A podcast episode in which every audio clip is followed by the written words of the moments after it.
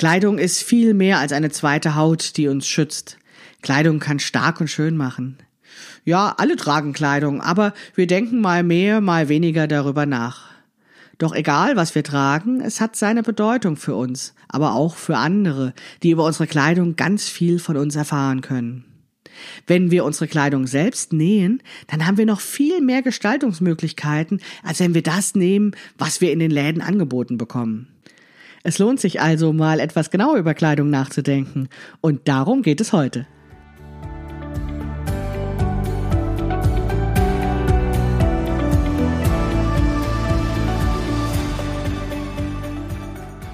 Hallo und herzlich willkommen zu Past, dem Podcast von Krafteln. Mein Name ist Maike Rentschbergner. Ich unterstütze Frauen dabei, sich selbst gut passende Kleidung zu nähen, die sie schön und stark macht. Meine Mission ist es, dieses Gefühl der Stärke, der Schönheit und der Zufriedenheit möglichst vielen Frauen zu ermöglichen. Zum Beispiel auch dir. Schön, dass du zuhörst.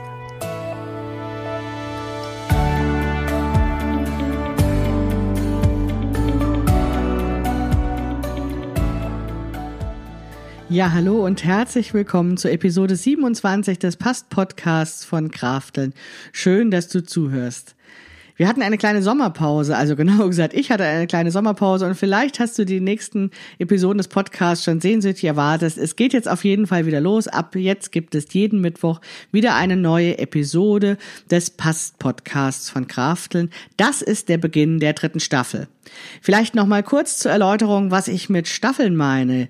Ich mache den Podcast immer mit mehreren Episoden hintereinander. Das ist eben eine Staffel. Das sind so zwischen 10 und 15 Episoden, die zusammengehören.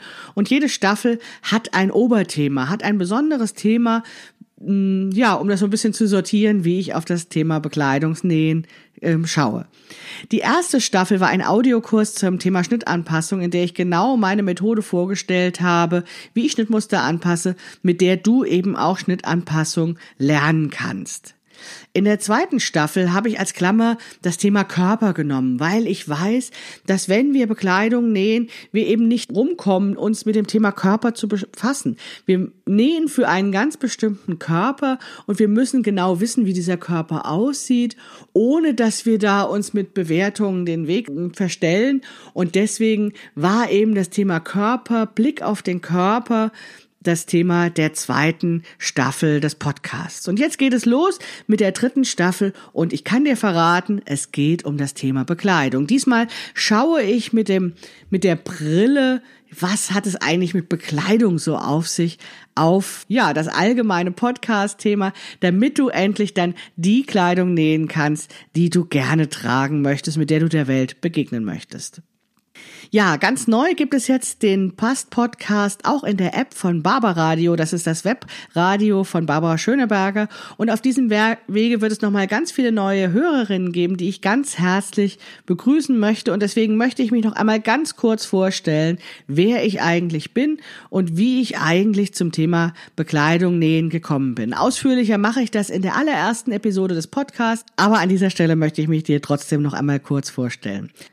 Mein Name ist Maike Rentsch-Bergner und ich unterstütze Frauen damit, sich selbst gut passende Kleidung zu nähen. Und das mache ich insbesondere damit, dass ich ihnen zeige, wie das geht, wie sie eben Schnittmuster für sich zu Maßschnittmustern machen können und sie auf dem Weg dahin begleite, sich eine gut passende Garderobe zu nähen, die eben, ja, so aussieht, wie sie der Welt begegnen wollen. Und das mache ich zum Teil mit Online- und Offline-Kursen. Ich schreibe Bücher darüber und eben auch mit diesem Podcast.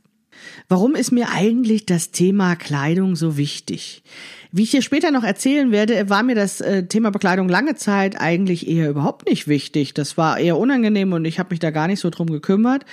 Aber heute habe ich herausgefunden, oder in den letzten Jahren habe ich herausgefunden, wie viel es doch ausmacht, wenn Frau sich in ihrer Kleidung wohlfühlt. Ich habe die Erfahrung gemacht, dass viele ja, Methoden, das Selbstbewusstsein zu steigern, nicht gut funktionieren oder bei mir nicht gut funktionierten. Mir reicht es eben nicht, wenn ich zum Beispiel überall in der Wohnung verteilt habe, gelbe Zettelchen kleben habe, auf denen steht, du bist toll. Und mir reichen auch irgendwelche Abenteuer nicht, die ich dann erlebe, um dann irgendwie äh, Chaka rufe und dann ist mein Selbstbewusstsein da. Ich habe festgestellt, dass es mir tatsächlich am allermeisten hilft, wenn ich die Bekleidung trage, die ich gerne tragen möchte, wenn ich so aussehe, wie ich aussehen möchte, wenn ich der Welt so begegne, wie ich ihr begegnen möchte. Dann fühle ich mich wohl, dann fühle ich mich stark, dann fühle ich mich sicher und das macht mein Leben leichter. Diese gut passende Kleidung ist sozusagen das Fundament für mein Selbstbewusstsein und das macht es eben so viel stabiler und das das ist der Grund, warum ich den Beruf gewählt habe, den ich jetzt ausübe, warum ich Frauen zeige, wie sie gut passende Kleidung nähen können und warum ich eben für diese dritte Staffel des Podcasts das Oberthema Bekleidung ausgewählt habe. Kleidung ist eine zweite Haut. Kleidung ist unsere Verbindung zum Außen. Wenn wir keine Kleidung tragen, sind wir nackt und das wollen wir meistens nicht, denn wir wollen nicht immer alles zeigen, was wir haben und wir brauchen auch ja ganz einfach Schutz gegen das Außen, gegen Wettereinflüsse, gegen wir brauchen Wärme für verschiedene für die für die kalte Jahreszeit, wir brauchen vielleicht luftige Kleidung für die warme Jahreszeit. Wir brauchen Schutz gegen Regen oder Wind. All das ist natürlich nützlich, ähm, das, die nützliche Funktion von Kleidung. Und trotzdem ist Kleidung noch so viel mehr. Also wenn Kleidung tatsächlich nur nützlich wäre, bräuchte ich da gar keine ganze Staffel darüber reden. Weil aber eben Kleidung so viel mehr ist, lohnt es sich darüber nochmal genauer nachzudenken. Das Interessante an Kleidung ist, dass sie ein Kommunikationsmittel ist. Und zwar ein Kommunikationsmittel ohne Sprache.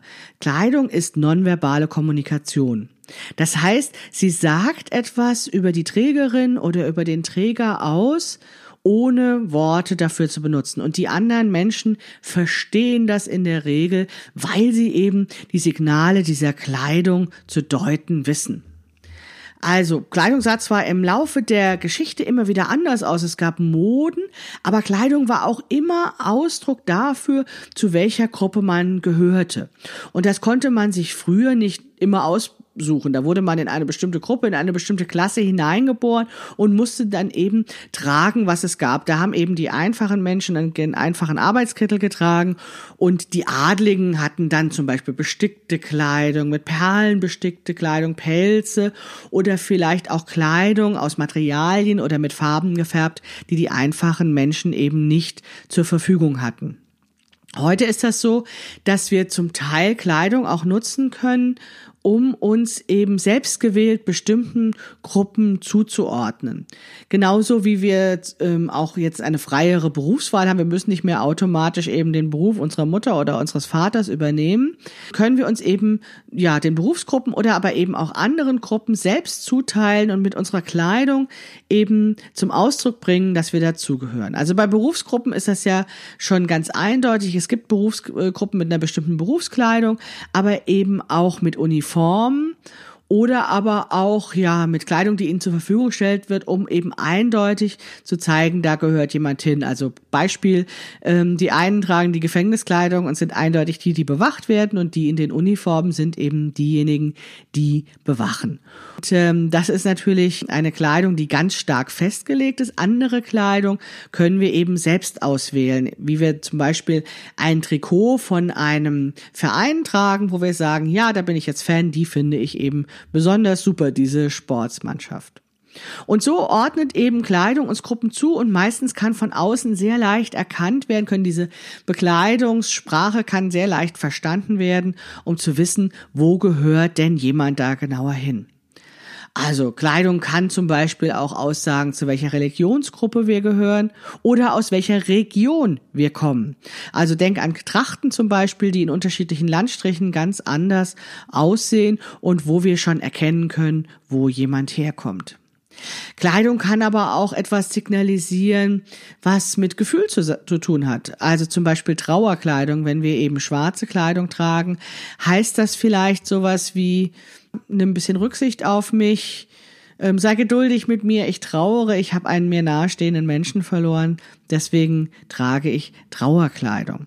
Also Kleidung kann eben Signale aussenden, kann Botschaften vermitteln und wir können die oft sehr genau verstehen, was damit gemeint ist. Selbst wenn wir vielleicht diese Kleidung zum ersten Mal sehen, erkennen wir trotzdem zum Beispiel eine Uniform, dass das eben etwas ähm, ja, einheitliches ist, sofort, auch wenn wir vielleicht nicht sofort wissen, zu welcher Gruppe jetzt dieser Uniformträger oder diese Uniformträgerin gehört.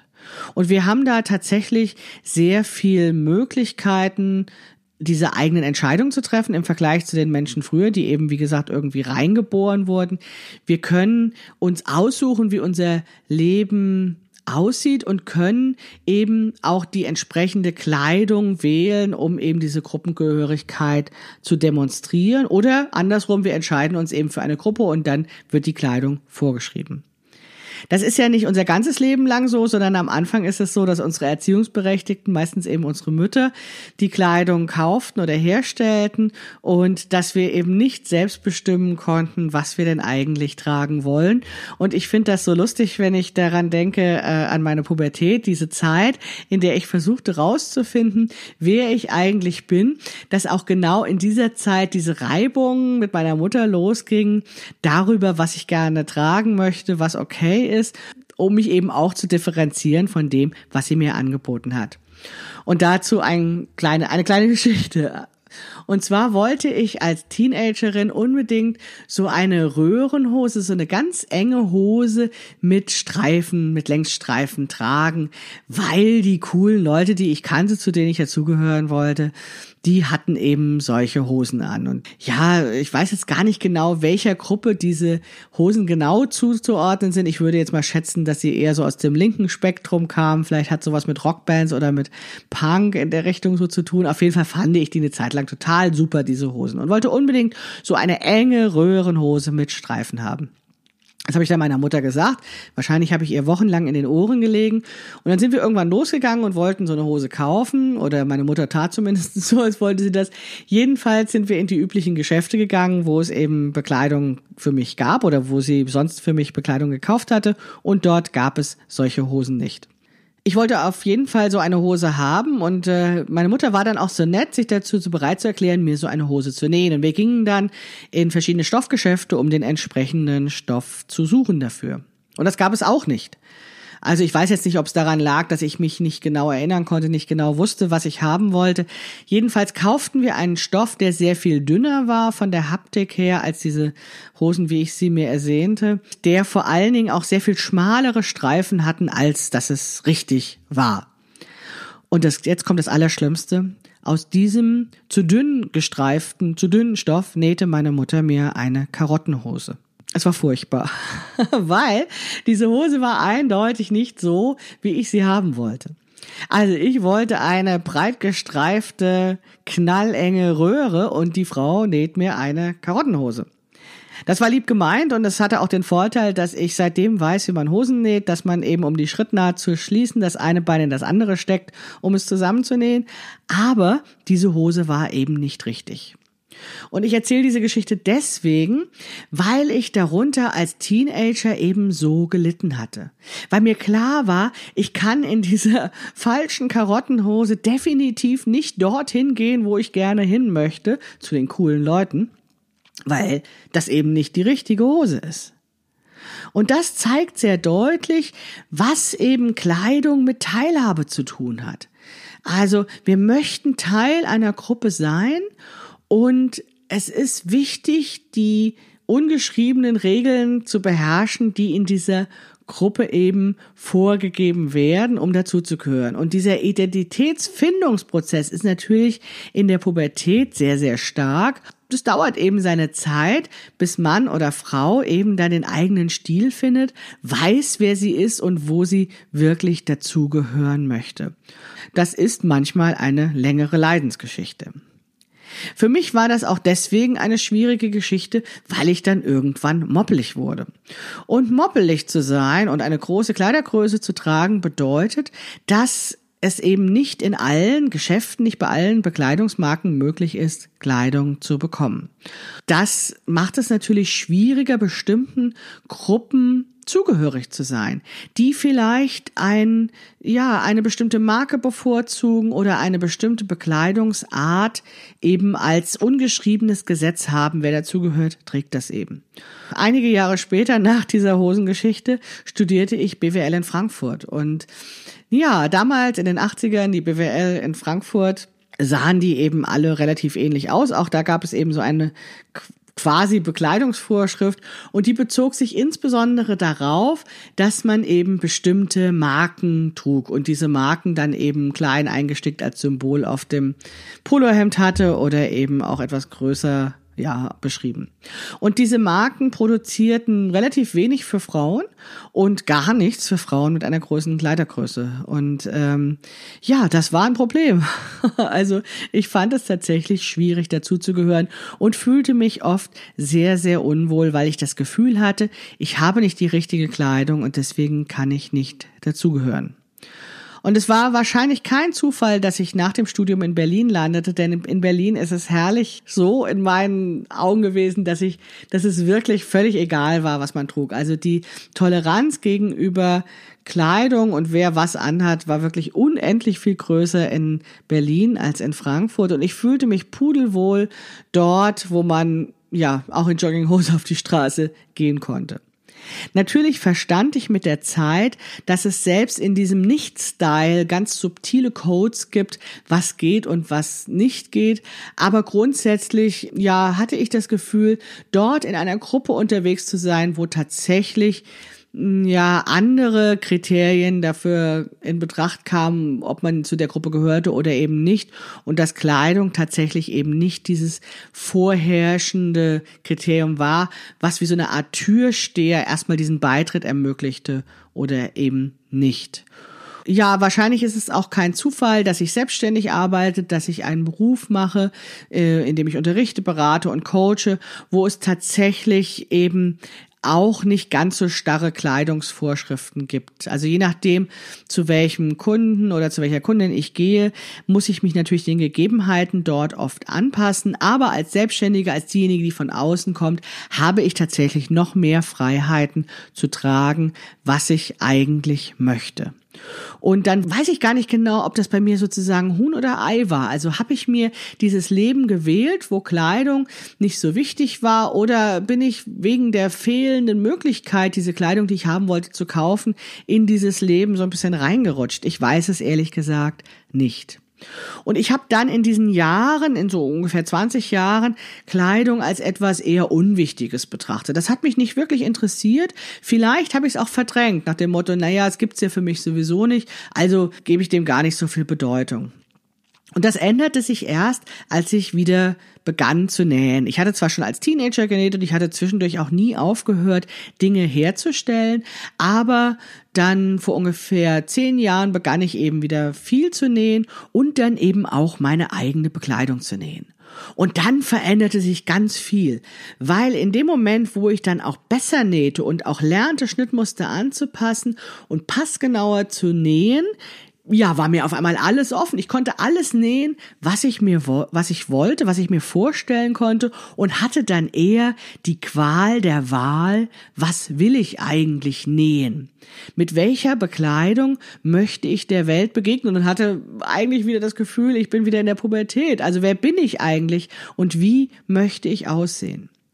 Und ich habe dann einiges ausprobiert, bis ich meinen Stil gefunden habe. Aber was in dieser Zeit immer mehr wuchs, war mein Selbstbewusstsein. Was ich daraus speiste, dass ich eben diese Kleidung selbst nähte, dass ich es selbst in der Hand habe, so auszusehen, wie ich aussehen möchte und eben ja das mir niemand nehmen kann. Also ich habe es gemacht und ich weiß, dass ich es gemacht habe. Das gibt unheimliche Stärke, eben dieses autarke Gefühl zu haben.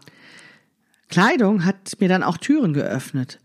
Ich konnte auf einmal an Situationen teilnehmen, zu Anlässen hingehen, Aufgaben übernehmen, die ich früher nicht in Erwägung gezogen hätte, weil ich schlichtweg nichts anzuziehen dafür hatte. Aber in dem Moment, wo ich dazu in der Lage war, mir meine eigene Kleidung zu nähen, mir genau das zu nähen, was ich eben anziehen möchte, was mir gut passt, was mir passt wie eine zweite Haut, hatte ich die Selbstsicherheit, überall dorthin zu gehen, dort mitzumachen, was ich gerne machen möchte. Und das ist einer der Gründe, warum ich Kleidung nähen und warum ich Kleidung so wahnsinnig wichtig finde. In dem Moment, wo uns alle Kleidung zur Verfügung steht, wo wir in der Lage sind, alle die genau die Kleidung zu nähen, die wir haben wollen, können wir auch alles machen, was wir wollen. Wir können überall teilhaben, wo wir teilhaben wollen. Wir können Teil von Gruppen werden, auch wenn die vielleicht äh, Kleidung tragen, die es nicht in unserer Kleidungsgröße gibt. Egal, dann nähen wir sie eben. Und das verbreitert unendlich die Möglichkeiten des Lebens. Also nicht nur den Kleiderschrank im Sinne von, ich kann alles mögliche, verschiedene Sachen tragen, sondern eben auch, ja, es öffnet Türen, es schafft Möglichkeiten, auf einmal ganz andere Dinge zu tun, für die wir uns vorher vielleicht nicht getraut haben, weil wir das Gefühl hatten, wir haben nicht das Richtige anzuziehen. Ja, das ist genau der Grund, warum ich Kleidung faszinierend finde, warum ich Kleidung nähen so wahnsinnig großartig finde, weil es uns eben schön und stark macht auf so vielen verschiedenen Ebenen. Ich habe jetzt einige Punkte angesprochen, auf die ich im Laufe der Staffel nochmal genauer eingehen möchte, das ist jetzt erstmal nur ein Vorgeschmack. Es wird die nächsten elf Wochen um das Thema Bekleidung aus ganz unterschiedlichen Perspektiven noch einmal gehen. Jetzt muss ich erstmal wieder in den Alltag reinkommen. Die Sommerpause war doch tatsächlich eine richtige Pause, wo ich nochmal richtig rausgekommen bin, neue Ideen entwickelt habe und auch mich gut erholt habe. Es wird ein paar Neuigkeiten zum Thema Bekleidung, Nähen, Schnittanpassung, Online-Kurse und auch Offline-Workshops geben. Darüber erzähle ich aber dann erst nächste Woche mehr. Wenn du ansonsten immer auf dem Laufenden bleiben möchtest, dann abonniere doch gerne meinen Newsletter. Den Link findest du in den Show Notes. Ja, ich weiß, auch der Newsletter war in der Sommerpause, aber ab dem Freitag geht es wieder los und immer freitags gibt es eine E-Mail von mir, in denen ich ein bisschen hinter den Kulissen berichte und natürlich alle Neuigkeiten und spannenden Dinge erzähle, die es rund um das Thema Schnittmuster anpassen gibt. Ja, die nächste Podcast-Episode gibt es am nächsten Mittwoch. Immer Mittwochs ist Podcast-Tag. Wenn dir der Podcast gefällt, dann erzähle doch gerne deinen Freundinnen davon. Und, ähm, wenn du Lust hast, mir eine Bewertung auf iTunes zu geben, würde mich das sehr, sehr freuen, damit einfach noch viel mehr Menschen von diesem Podcast erfahren und ich ihnen zeigen kann, wie sie sich Kleidung nähen, in der sie sich wohlfühlen, die ihnen einfach gut passt und die sie schön und stark macht. Jetzt wünsche ich dir erstmal eine tolle neue Woche. Wir hören uns nächste Woche. Bis dann, deine Maike Rentschbergner.